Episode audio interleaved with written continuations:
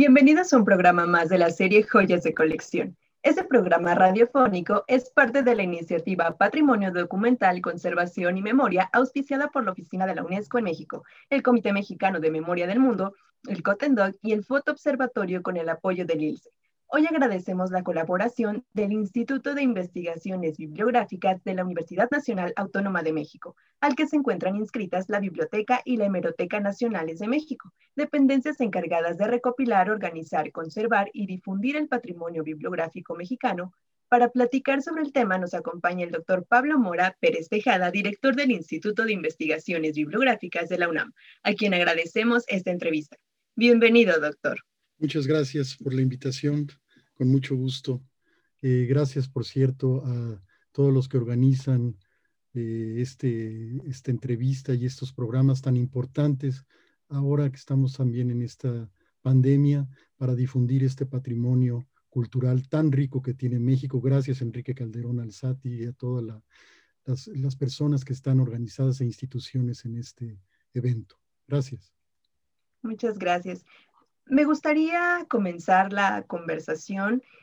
con el tema del instituto y sus antecedentes. ¿Cómo se crea este Instituto de Investigaciones Bibliográficas y cuál es la motivación para su creación?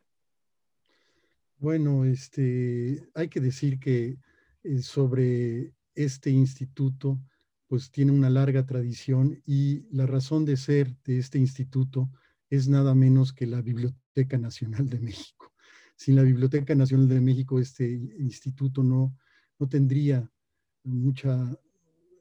digo, no tendría razón de ser y porque se dedica precisamente a estudiar, difundir, eh, crear herramientas de nuestro patrimonio eh, bibliográfico y hemerográfico nacional. Eh, básicamente esa es la razón de ser y, y la manera como, como se origina. Digo, tiene muchos antecedentes el, Instituto de Investigaciones Bibliográficas, pero eh, es importante quizás señalar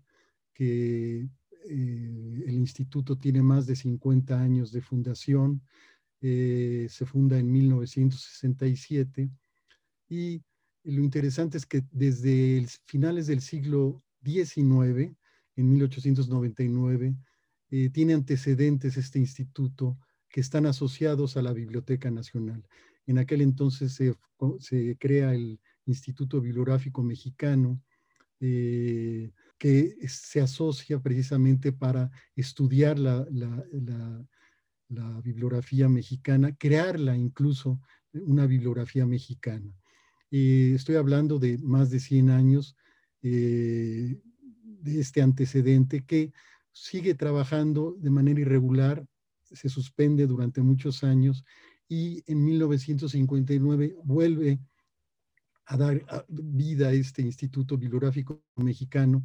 eh, con, grandes, con la participación de grandes bibliógrafos eh, que se dedican precisamente a lo mismo, a este estudio de nuestro patrimonio cultural eh, mexicano. Así que ya en 1967, el doctor Ernesto de la Torre Villar es quien funda este Instituto de Investigaciones Bibliográficas eh, con, eh, con, el apoyo, por supuesto, de la coordinación de, entonces coordinador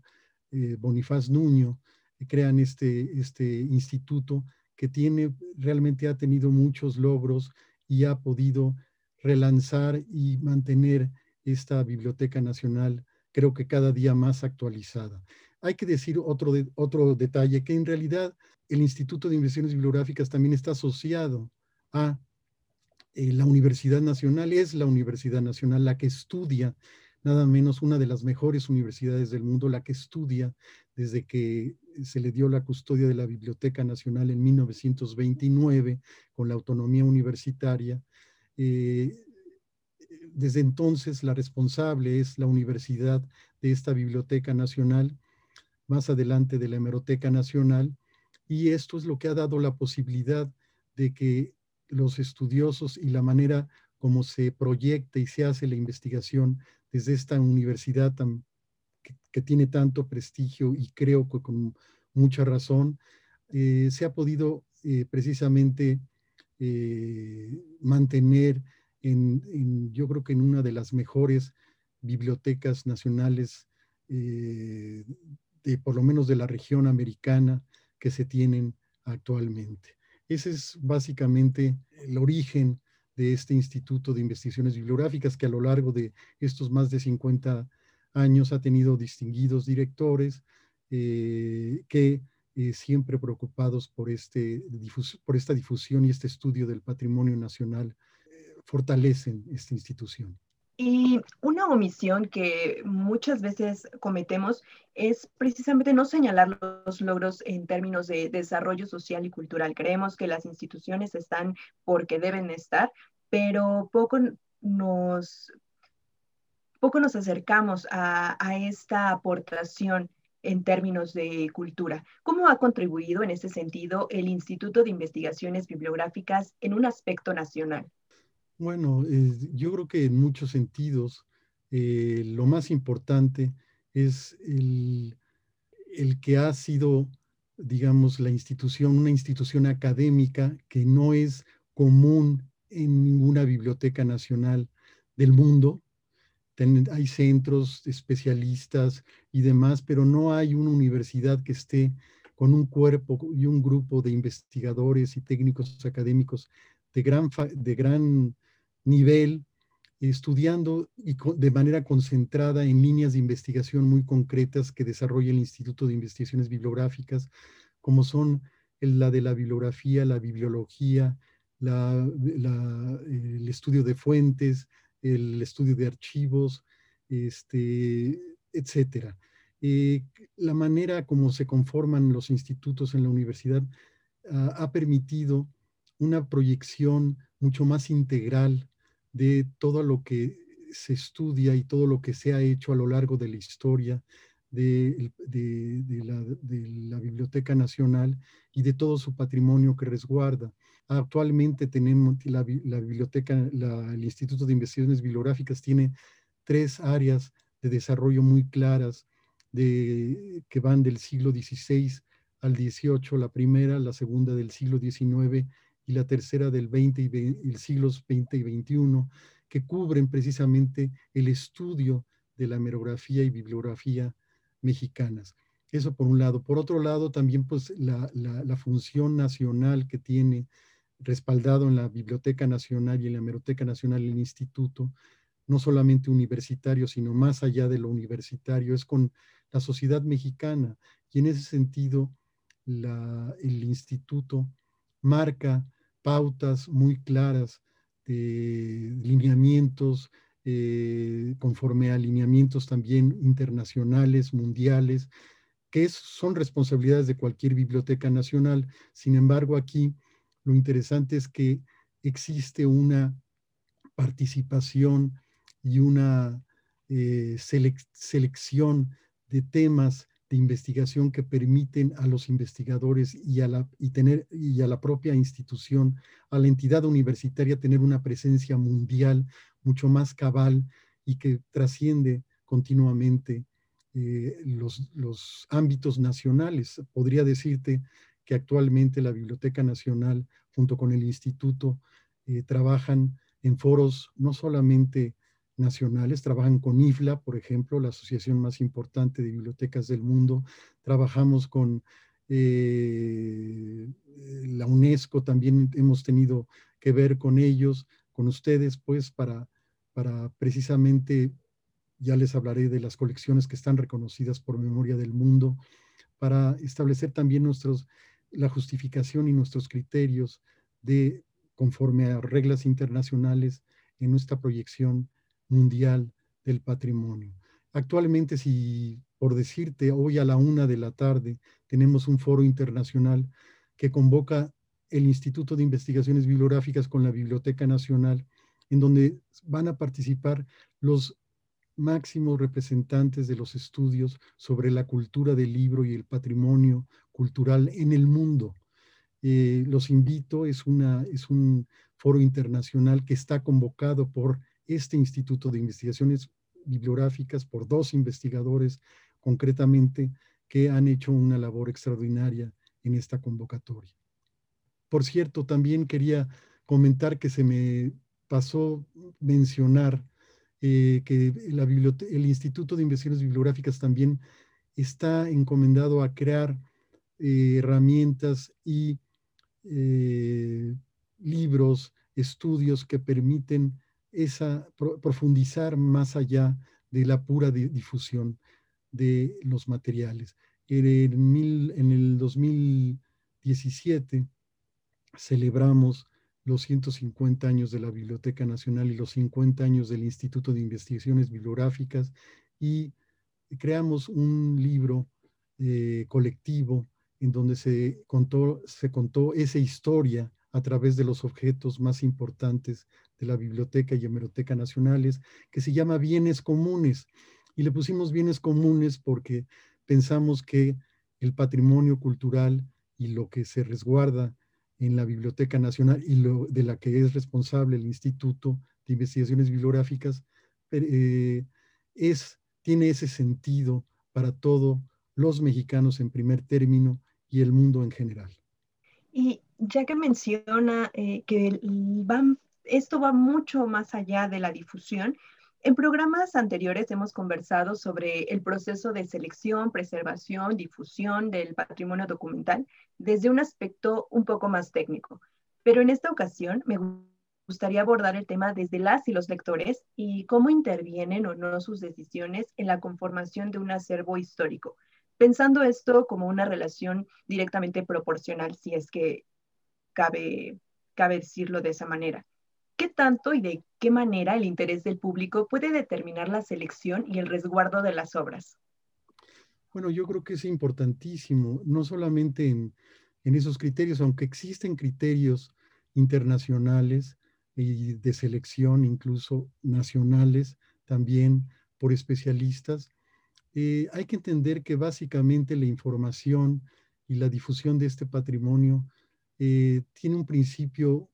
creo que básico, fundamental, que es que nosotros como, como gente que participa en la organización de estos materiales, nos debemos a esos lectores. Y esos lectores son los primeros que hay que tomar en cuenta, los, los lectores que precisamente están demandando cierto tipo de información eh, y con ciertas características eh, para las cuales tenemos nosotros que estar enterados y tener un conocimiento. Por eso muchas veces en las bibliotecas se introducen cuestionarios para valorar, hacer esas valoraciones definitivas para la programación y la oferta de una biblioteca nacional. En ese sentido, no hay duda de que el lector es realmente nuestro gran propósito, nuestro único propósito. Y en ese sentido sí intervienen los criterios. Ahora, esto dentro de una red y de una serie de opiniones, de criterios internos más compleja que se da al interior también de las bibliotecas y hemerotecas. Pero por darte un ejemplo, eh, no sé, actualmente el, lector, el lector puede asomarse a la,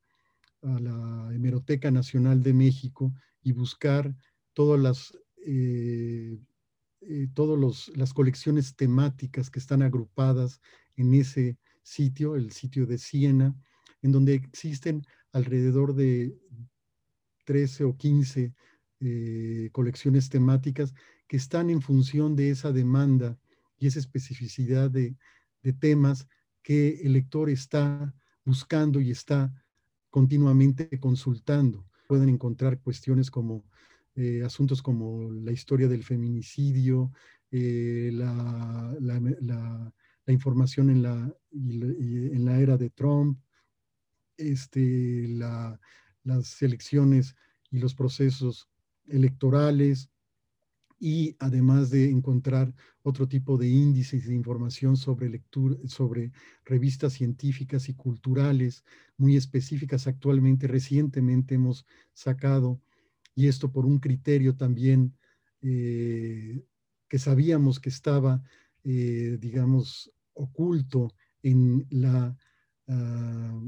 en las demandas de los, de los lectores mexicanos, como es el de la historieta mexicana, un sitio que si ustedes se asoman a él, ha tenido una gran, gran repercusión a nivel nacional, no solamente a nivel universitarios o de Ciudad de México, sino de toda la República, de manera tal que hemos recuperado también, se ha recuperado a través de este tipo de, interacción con el lector y con el usuario, este, este tipo de criterios. También, por supuesto, que cuando hay criterios, ya más concretamente en lo que maneja la UNESCO y, lo, y Cotendoc y todos estas instituciones sobre la preservación y clasificación. Y ahí hay problema, hay, eh, digamos, participación más técnica de especialistas. Sin embargo, no, no se descarta nunca la, eh, la integración de cómo está, eh, digamos, proyectándose la información, esas necesidades de la información actual. ¿no? Este, podría hablar de los casos de las redes sociales frente al periodismo, por ejemplo, como hay una,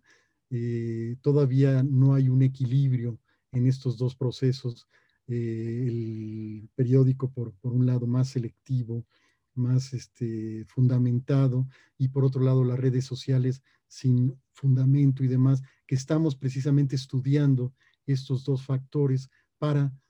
verdaderamente dar fuentes confiables al público mexicano y el mundo, sobre, basados en nuestro patrimonio cultural, bibliográfico y hemerográfico. Entiendo que cualquier documento o libro forma parte de una categoría ya histórica en cuestión cultural. Sin embargo, no siempre es resguardado en un acervo. ¿Cuáles son los criterios que se siguen en la Biblioteca y Hemeroteca Nacionales de México para constituir este acervo documental e histórico? Bueno, ese es un tema de, que viene eh, desde cómo se conforma una biblioteca, es decir, tenemos que primero saber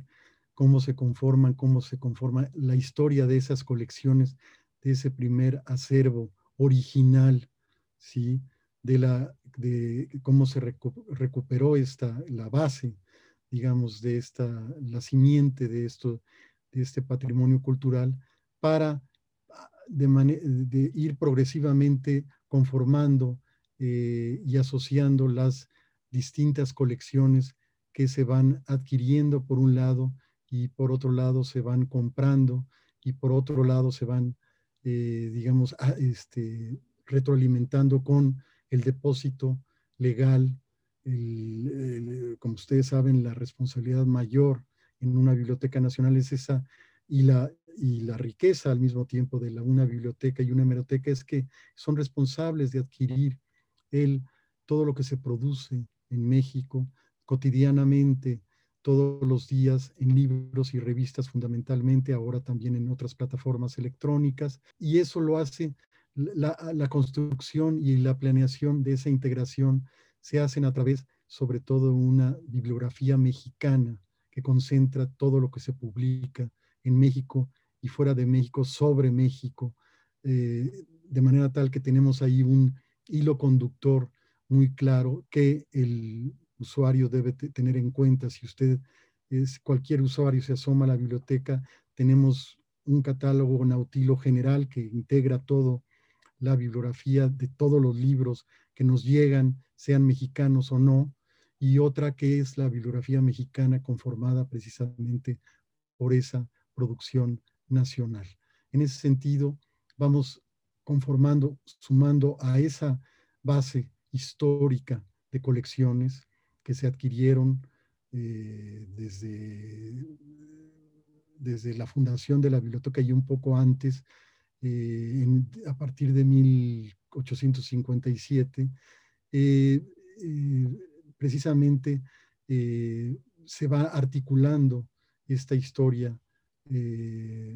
para integrarse también con esta producción nacional. Claro, conservando siempre cada una su, eh, su, integridad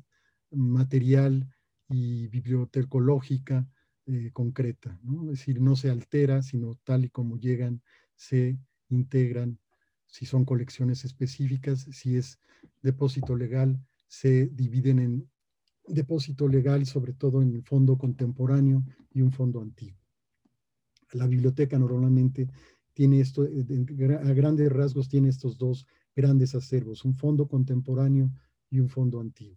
En el fondo antiguo está todo lo histórico y en el fondo contemporáneo está todo lo más reciente del siglo de 1917 en adelante a la fecha. Pienso también en el mercado de coleccionistas, cuyos criterios para la adquisición y conservación de, materiales también consisten en rarezas, si podemos llamarle así, de ya sea por encuadernación, por un error en la impresión. ¿Sucede también esto en el caso de la biblioteca y hemerotecas? ¿O cómo funcionan los criterios para hacer un balance de, entre contenido y singularidad? Bueno, ahí tenemos colecciones muy específicas que maneja la bibliotecología en general. Eh, distingue, por ejemplo, entre lo que es un libro antiguo de un libro moderno, de lo que es un libro raro y curioso y de lo que no es un libro raro curioso. Hay criterios que establecen las bibliotecas eh, nacionales en general, hay criterios universales y también criterios nacionales que nos permiten establecer esta distinción. Actualmente una de las colecciones más ricas de la Biblioteca Nacional es una colección que se llama precisamente Libros Raros y Curiosos. Eh, en, tanto, eh, en cuanto a los coleccionistas, eh, evidentemente nosotros hacemos también, digamos, selección de libros. La biblioteca tiene también como responsabilidad ir enriqueciendo sus colecciones históricas que, dentro de las cuales existen colecciones como de libros raros y curiosos, la colección del siglo XIX, la colección de la fragua, la colección de libros novohispanos, es decir, tenemos eh, una gran cantidad de colecciones. Sobre esas colecciones también de, libros antiguos, los, eh, los especialistas de la biblioteca también tenemos una partida en donde podemos utilizar cierto, cierta cantidad de dinero para comprar y hacer adquisiciones, para complementar y enriquecer nuestras propias colecciones de libros que no están en el mercado, pero que no son muy comunes y que son de un valor extraordinario. Este, recientemente hemos adquirido por ejemplo, eh, varias colecciones de eh, periódicos del siglo XIX que no teníamos en la Hemeroteca Nacional y sin embargo estos eh, que raramente se encuentran, los fuimos a buscar a, las unos coleccionistas, los mismos coleccionistas nos ofrecen una lista de obras que han seleccionado para la Biblioteca Nacional y nosotros de ahí, bajo nuestro, los criterios que usamos, establecemos qué se compra y qué no se compra.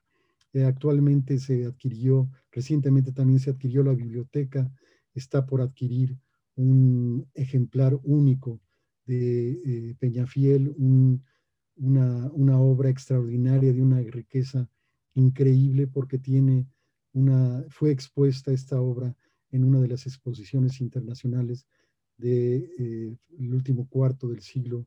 XIX eh, como una de las, de las de los patrimonios culturales bibliográficos más importantes de México en aquel entonces, en la época del porfiriato. Son ejemplos. Y a propósito de los criterios, Cabe mencionar que la Biblioteca y Hemerotecas Nacionales de México participan activamente en el Comité Técnico de Normalización Nacional de Documentación, COTENDOC. ¿Podría contarnos, doctor, sobre esta colaboración y cuál es la función en, este en estos términos de las bibliotecas y hemerotecas nacionales? Bueno, la, cooperación y la contribución creo que es mutua con Cotendoc. Eh, digo, tiene ya muchos años este, los participantes eh, en, este, en estos comités eh, datan desde 2015, ¿sí? que empezaron a trabajar, incluso antes de esto se empezó a trabajar en, las normas mexicanas, particularmente en las relativas a la catalogación, conservación y preservación. Actualmente con la cooperación del departamento, de los departamentos y sobre todo del Departamento de Conservación y Preservación de la Biblioteca Nacional, eh, dos de las representantes, Alejandra Odor y este, Gómez Llorente, eh, las dos han participado de manera permanente en, esta, en estos comités y a través de ellas y particularmente de Gómez Llorente se ha podido eh, crear esta norma mexicana que recientemente se aprobó, bueno, no recientemente, ya tiene varios años, pero empezó oficialmente en el 2019 cuando se publica la norma mexicana. Eh, la manera como se ha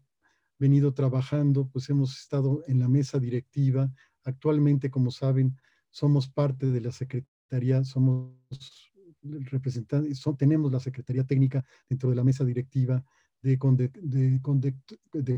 de, Cotendoc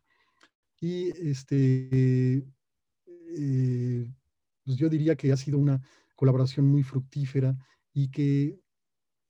más que fructífera ha tenido unas repercusiones, bueno, ha sido fructífera porque ha tenido unas grandes repercusiones, no solamente nacionales, sino internacionales.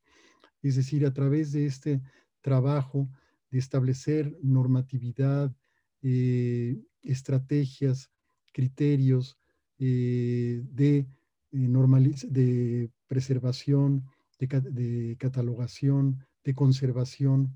pues creo que es, algo, es, es de gran importancia que en muchos otros países se tiene presente, pero no se tiene como una eh, digamos, como una serie de recomendaciones una normatividad que permite una articulación y una eh, proyección mucho más eficaz de todo lo que se cataloga y se conserva en estas instituciones patrimoniales eh, que resguardan el patrimonio cultural de México. Creo que el, hecho de que se asocia a esta a Cotendoc, pues permite precisamente un trabajo colegiado del cual la universidad misma es una experta en trabajar de esa forma con otras instituciones, con otros centros, con otros investigadores, con otros técnicos. Y esta modalidad permite establecer estándares eh, que son, eh, que están evaluados y, digamos, eh, bien documentados por los, por los especialistas que trabajan en, en cada una, desde el nicho de cada una de sus, de, sus instituciones. Así que, pues creo que ha sido muy fructífera. Actualmente la norma mexicana que se publicó en el diario oficial eh, está, es relativa a la conservación de eh, documentos analógicos fundamentalmente. Esto permite este, una, una especificidad y, un, y sentar las bases en una preservación fundamental para la proyección, para todo lo que estamos elaborando ahora, que es eh, el trabajo de preservación también digital, en formatos digitales. Pero eh, estas y muchas otras cosas son las que ha hecho eh, esta colaboración. Y también mencionábamos al principio que la importancia de no quedarnos únicamente con con las contribuciones nacionales. Y en ese sentido, las bibliotecas y hemerotecas nacionales, así como el instituto, han contribuido también en términos internacionales y mundiales. El Centro Cultural Universitario, en el Centro Cultural Universitario se encuentran ubicadas las instalaciones de la Biblioteca y Hemerotecas Nacionales, que albergan materiales de gran valor. Este valor eh, tiene, claro, un reconocimiento nacional e internacional, como lo es el reconocimiento Memoria del Mundo que otorga la UNESCO. Cuéntenos, por favor, doctor, cuáles son los materiales que integran las colecciones eh, que, que, tienen este reconocimiento o se han destacado por su importancia. Bueno, son varias, pero antes de, antes de eh, tratar de contestar esta, eh, pregunta, esta última pregunta, quisiera agregar algo más sobre la colaboración, que ha sido una colaboración también que ya tiene frutos muy concretos y publicaciones. Eh, eh, a, inicios del año pasado, por ejemplo, se hizo una coedición, de la norma de preservación entre cinco miembros de, este, de este comité, que, en el que participaron el Instituto de Investigaciones Bibliográficas, el Instituto de Investigaciones Estéticas, el Instituto de Estudios sobre la Universidad eh, y el Grupo TARES, y se publicaron 2.000 ejemplares. Eh, asimismo, se tiene esta, esta norma, se ha publicado y se tiene un sitio que pueden consultar desde la Biblioteca Nacional y pueden bajarlo. Ahí si van al sitio de la Biblioteca Nacional pueden ustedes adquirir estas normas que sirven no solamente a las instituciones mexicanas, sino que pueden ser útiles también en las bibliotecas nacionales y e instituciones patrimoniales de otras partes de la región de América Latina y el, Caribe. Creo que esto es importante que lo sepan. Ha tenido trascendencia eh, en, el sentido literal del término eh, en geográfico eh, y este, creo que es un ejemplo de una preocupación pues muy latente en este momento de pandemia de ver la manera como se preservan y cuáles son los criterios que se tienen. De esto mismo y derivado de este mismo trabajo, pero ya a nivel mucho más, eh, digamos, institucional, eh, los invito también a que consulten, por ejemplo, las recomendaciones de, eh, para reincorporarnos a las nuevas, digo, a las nuevas, digamos, realidad, ahora que esperemos que pase pronto esta pandemia, las medidas que se deben tomar en una biblioteca y hemeroteca nacionales. Actualmente está en nuestro sitio de internet eh, que pueden consultar todos ustedes y se hizo también de la misma manera como trabajan estas, estas eh, comisiones y estas mesas directivas en Cotendoc. Así que este, los invito a eso. Ahora, en cuanto a lo de la participación de la Biblioteca Nacional en Memoria del Mundo. Bueno, creo que esta es, eh, como todos nosotros sabemos, la, biblioteca, la, la, historia de nuestro patrimonio bibliográfico y hemerográfico es, es tan importante como cualquier, eh, como, no cualquier, sino como cual, como tan importante como el de las mejores bibliotecas del mundo actualmente. Y yo creo que pues, esto se debe sobre todo a que tenemos, llega muy pronto la imprenta en México, eh, alrededor de 1539, y esto, eh, es decir, muy pronto después de fundar, fundarse la imprenta de tipos móviles de Gutenberg, y esto permite que nos sumemos y empecemos a articular una tradición muy importante en, nuestro, en nuestra cultura escrita e impresa. Eh, y no es cualquier cosa el tener, por ejemplo, una colección de 173 incunables. Eh, pocas bibliotecas tienen esta cantidad de incunables, estos libros que se hicieron en su cuna en la original imprenta de tipos móviles, de Guten, bueno, no de precisamente esa, pero que se desprendieron de este modelo eh, hasta 1500. Tenemos también, a partir de ahí, tenemos una serie de impresos mexicanos, americanos, eh, al, estar la imprenta en México, que nos permiten hablar de esta gran riqueza. Y en ese sentido, creo que la, misión que hace la UNESCO y, la, particularmente este programa de la memoria del mundo es fundamental. Fundamental porque este, este eh, proyecto o este programa permite crear una concientización más profunda de todos los usuarios de lo que significa el patrimonio eh, cultural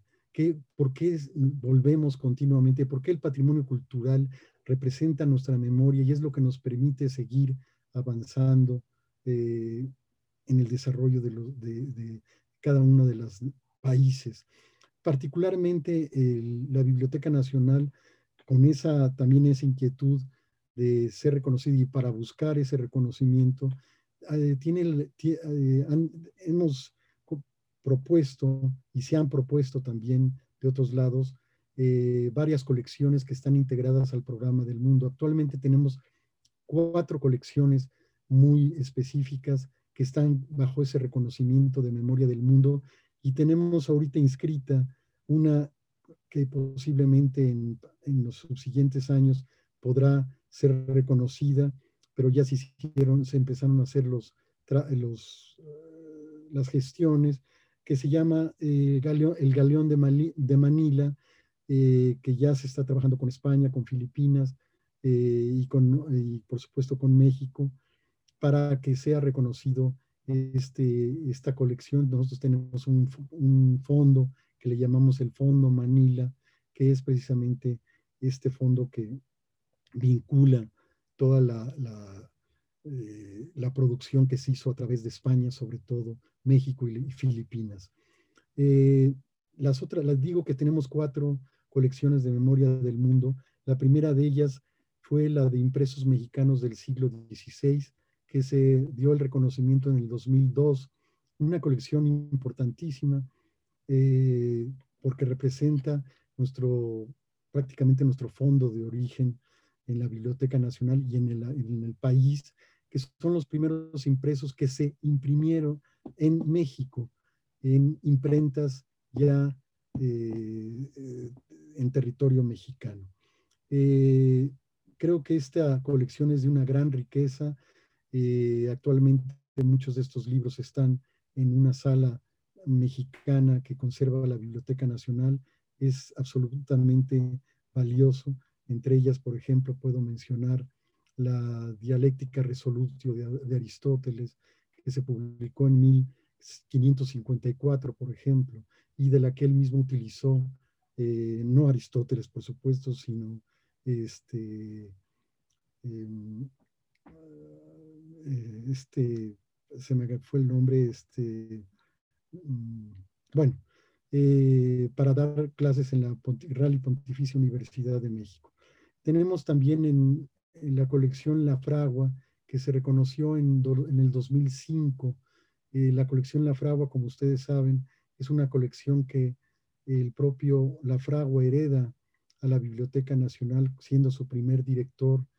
y eh, en su testamento precisamente nos lega esta este patrimonio a la Biblioteca Nacional y es quizá una de las, de las colecciones más ricas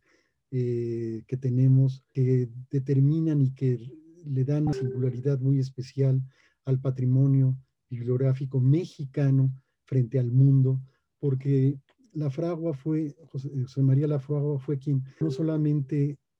hizo su biblioteca, sino también editó y conformó una manera de clasificar una biblioteca a través de fascículos, artículos, este, hojas volantes, recortes, eh, folletos,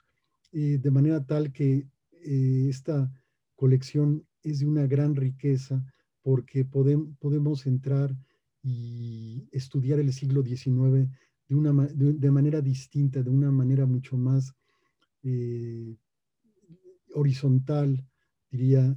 que permite una, empezar a trabajar con una especie de qué se hacía todos los días, cómo funcionaba el país todos los días en el siglo XIX. Claro, utilizando también material eh, hemerográfico que se complementa con la biblioteca, pero él tiene ahí conformado este, este patrimonio. Creo que la, la colección La Fragua, la otra parte como ustedes saben, la heredó también, la tiene la Benemérita de Puebla, la Universidad de Puebla, libros más eh, heterodoxos, más europeos, de otro tipo, pero que son patrimonio del propio Lafragua. Eh, la otra, eh,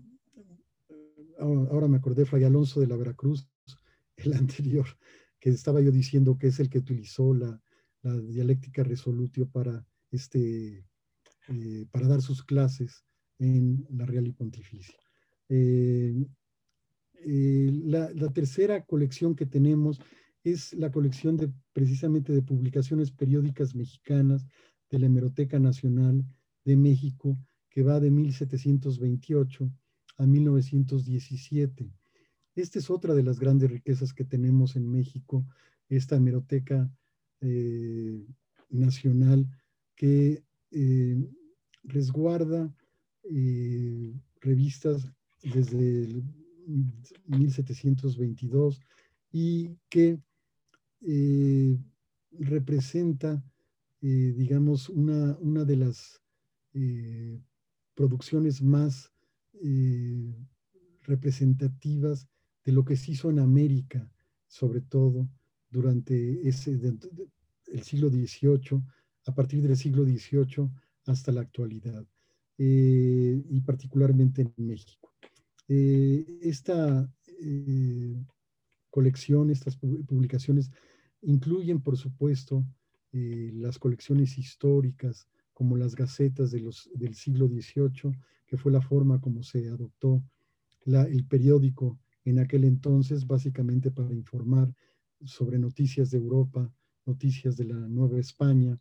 y para informar sobre el comercio y la salida de las embarcaciones eh, en, esta época. Pero también existen y empiezan a surgir una serie de casetas también que empiezan a, especializarse y a crear una serie de información muy interesante como las de Alzate, ¿sí? José Antonio Alzate, que eh, crea estas gacetas literarias y ya nos está y nos ofrece una, eh, una información científica eh, mucho más específica, muy ilustrada por un lado, muy del siglo de la ilustración, y que se va a conectar con toda la producción del siglo XIX en ese gran auge que es en términos mundiales la producción merográfica del siglo XIX. México está a la par de cualquier país del mundo con esa riqueza. Tenemos una gran cantidad de material hemerográfico a partir de la independencia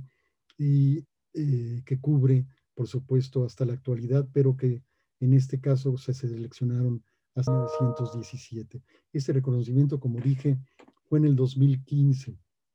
Eh, el cuarto es, el más reciente, es el canto general de Pablo Neruda, una edición que apareció en 1954, 55, perdón, y que es una edición eh, que no solamente tiene la Biblioteca Nacional, tienen otras bibliotecas y a todas estas se les dieron, eh, digamos, este reconocimiento por tener un ejemplar al menos de este importante título y edición del de, eh, canto general de Pablo Neruda. Ahí María Zun solo fue la mecenas de este, eh, de este proyecto y lo interesante es que ahí los talleres gráficos de la Nación en México pues, fueron quienes hicieron esta edición de una gran elegancia, diría yo, tipográfica. Eh, es un ejemplo de lo que es la, esa elegancia y la manera como permitieron que mostrar y editar un poema sin casi liberándolo, de, dejándolo en, una especie como de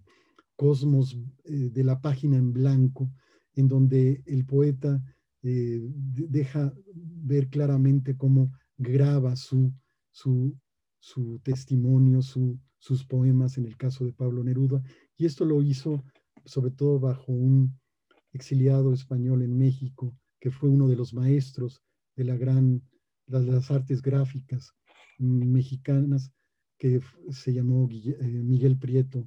eh, y que fue un ejemplo que hizo revistas como Romance, participó en la revista de la universidad, este, además de tener este, de esta elegancia tipográfica, el libro tiene, por otro lado, características muy singulares, como por ejemplo en las portadillas, eh, tiene en la entrada y, el, al último eh, eh, dos, dos, dos, yo diría casi pinturas a colores de Rivera y de Siqueiros. Eh, así que es un, ejemplar hermoso que, que, tiene este reconocimiento y gracias a esta memoria del mundo hemos proyectado, entre otras muchas colecciones, estas particularmente. Tenemos, digo, podría haber muchísimas más y podría postular, podríamos postular mucho más, eso no me cabe la menor duda, pero digamos que tenemos una muy buena presencia ahí en, este proyecto al cual estamos y somos partidarios plenamente dentro de las políticas que se manejan en la Biblioteca Nacional. Así que mexicanos, siéntanse orgullosos de esa tradición de, que tenemos nosotros. Sin duda es un patrimonio documental vasto y sumamente relevante y que también como lectores es necesario tomarlo con esa responsabilidad, acercarnos a los libros, a los documentos históricos de una forma distinta. No es lo que leemos, sino lo que hacemos con lo que leemos. Y en este sentido, doctor, ¿cómo podemos generar en las y los lectores desde la infancia un acercamiento más analítico sobre lo que consumimos en términos bibliográficos? Pues bueno, yo creo que eh, una de las responsabilidades, bueno, una de las maneras más importantes de fomentar ese culto, esa cultura hacia la, hacia la edición, hacia el libro, pues es la lectura misma, ¿no? Eh, creo que hay que empezar por ahí. Eh, creo que el, detonador más importante es la magia que tienen los libros. Eh, creo que esa es responsabilidad de, la familia, del nicho familiar, particularmente de los padres. creo que ahí es donde surge esta, esta, este detonador importante. Y luego la escuela, por supuesto, que es la siguiente fase importante que debe darse. Eh, como muchos saben, muchos eh, de los escritores son escritores porque tenían una abuela que les contaba cuentos o eh, hay una tradición oral importante en esas familias que permiten a los chicos y a las chicas, a los niños y niñas, este, empezar a sentir esa magia de lo que es las, la historia y las historias eh, contadas oralmente. Así es la propia, el surgimiento de la escritura y de los libros, es lo mismo. Homero, eh, Homero transcribe lo que oye o lo que oyó oralmente de esa tradición en la Iliada y la Odisea y la escribe en sus, eh, la deja escrita en sus textos. Yo creo que esa es la más importante. Una vez que se tiene ese valor único y ese, no solamente valor, yo diría, porque valor es como muy pesado, ¿no? Este, sino ese, ese, esa sensibilidad y, y, esa aportación, esa contribución, el descubrir que las historias son compañeras de nosotros y son los que nos hacen un poco más ricos como seres humanos eh, y que eh, hay una transmisión a partir de la escritura y del libro particularmente y ahora de las redes y de la, y de la información digitalizada y demás. Eh, no hay que darle la espalda a eso, hay que seguir fomentándola, pero con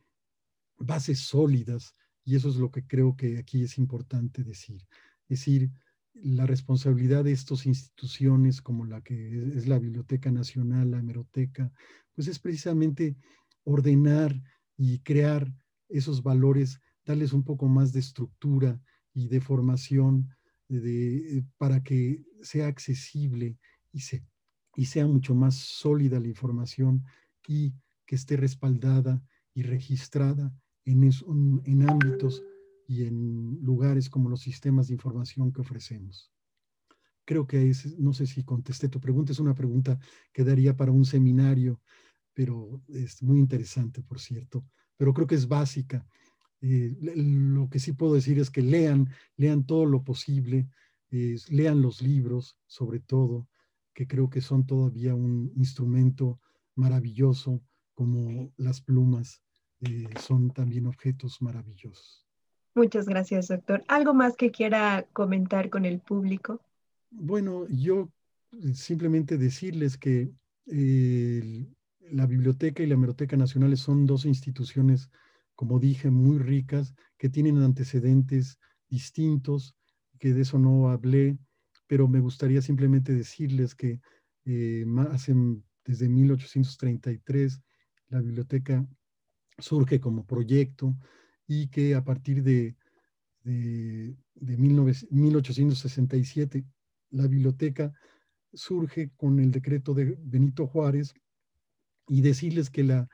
la como decía un director, eh, exdirector de la, de la Biblioteca Nacional, la Biblioteca Nacional es hija de la República y no solamente hija de la República, sino además resguarda la otra república, la república de las letras. Y esa república nos pertenece a todos nosotros eh, y sigue vigente y sigue retroalimentándose por las historias que escriben los mexicanos y las que escriben eh, otros, otros eh, individuos que no son mexicanos, pero que les interesa el país y que no solamente el país, sino les interesa el mundo de, y la cultura del libro. Creo que esa base es importante en esta nueva, digamos, eh, era de la digitalización. Seguimos creando las bases y, fortaleciendo cada vez más esas bases en esa cultura escrita e impresa y que nuestra responsabilidad es saber transitar y respaldar bien todo lo que se está haciendo dentro de las redes sociales, lo que, lo que debemos registrar, qué no debemos registrar, qué es una fuente confiable, qué no es una fuente confiable.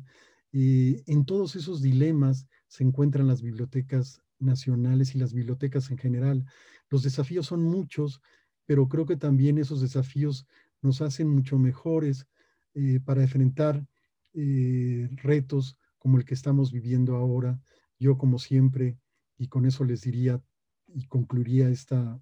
entrevista, diciéndoles que por lo pronto,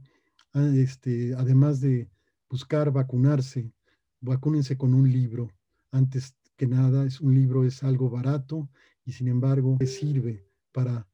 pasar estos tiempos difíciles como la mejor vacuna y la más barata del mundo.